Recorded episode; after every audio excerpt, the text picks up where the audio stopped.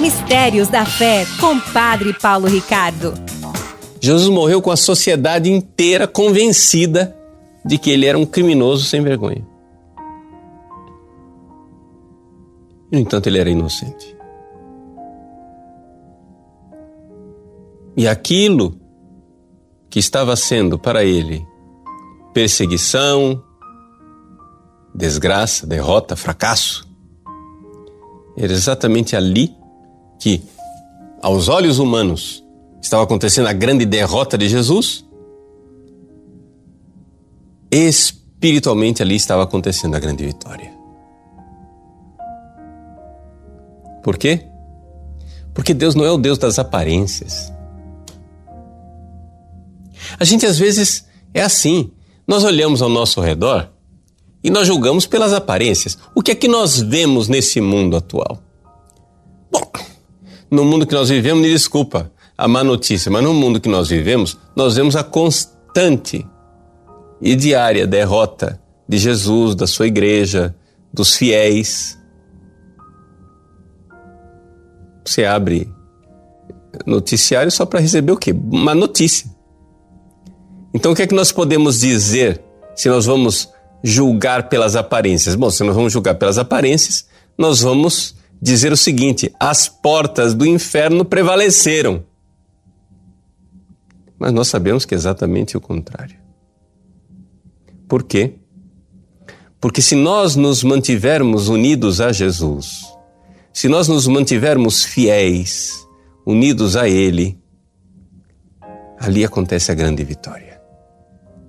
Eis a vitória que venceu o mundo,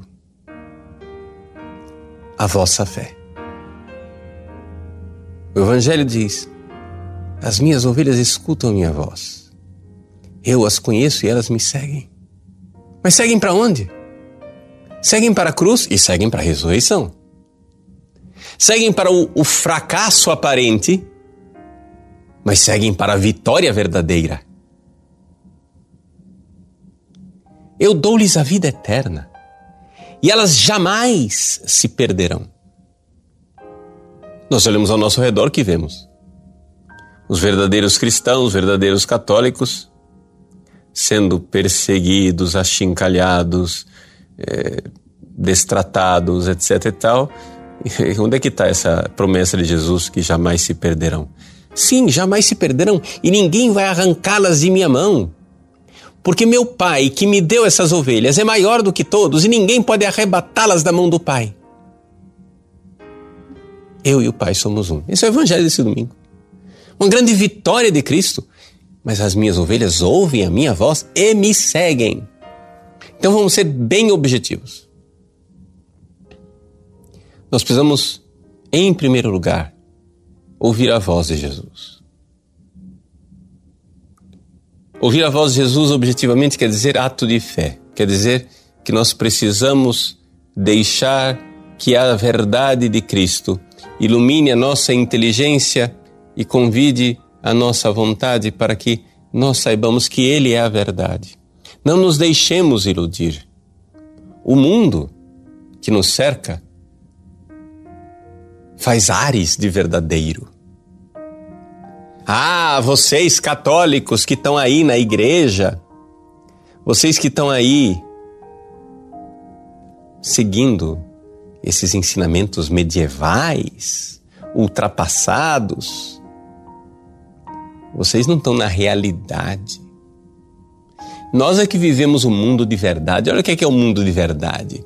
O mundo de verdade é o mundo do sexo livre, é o mundo da droga, é o mundo do prazer.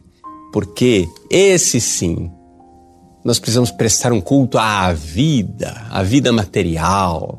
Vocês seguem um Deus morto, um Deus crucificado. nós seguimos a, a realidade. É isso que o mundo nos diz. O mundo nos diz que eles é que estão na realidade e nós, católicos, somos uns iludidos medievais que estamos fora da realidade.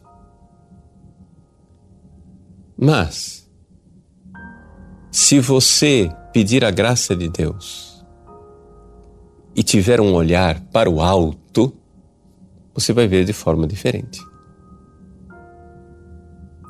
Se você tiver a luz sobrenatural para ler a realidade, você vai ver como esse mundo é digno de pena e de compaixão. Mistérios da Fé, com Padre Paulo Ricardo.